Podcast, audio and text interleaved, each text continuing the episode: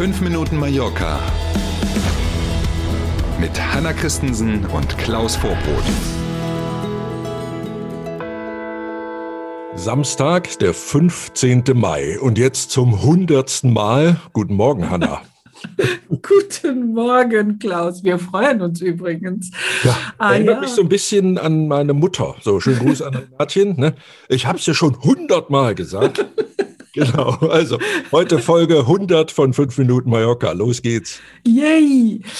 Die Pandemie wird viele Angewohnheiten ändern und das merkt man jetzt schon. Den Mallorca bekommt ein Autokino.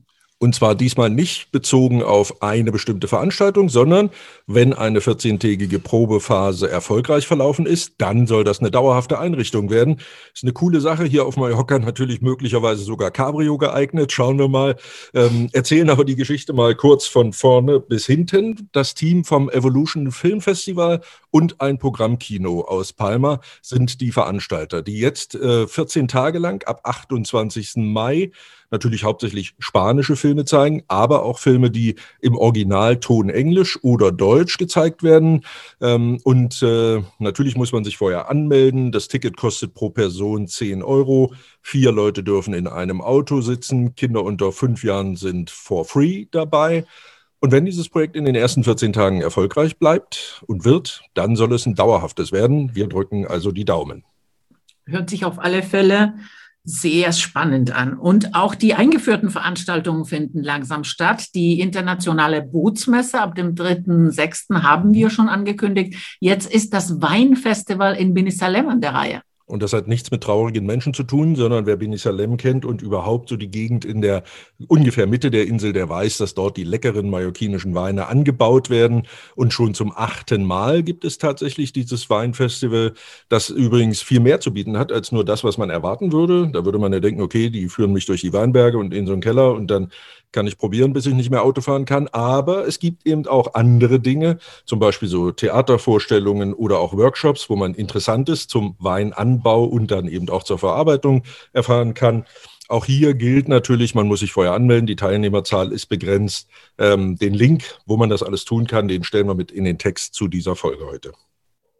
Und das Radrennen Mallorca Challenge läuft auch.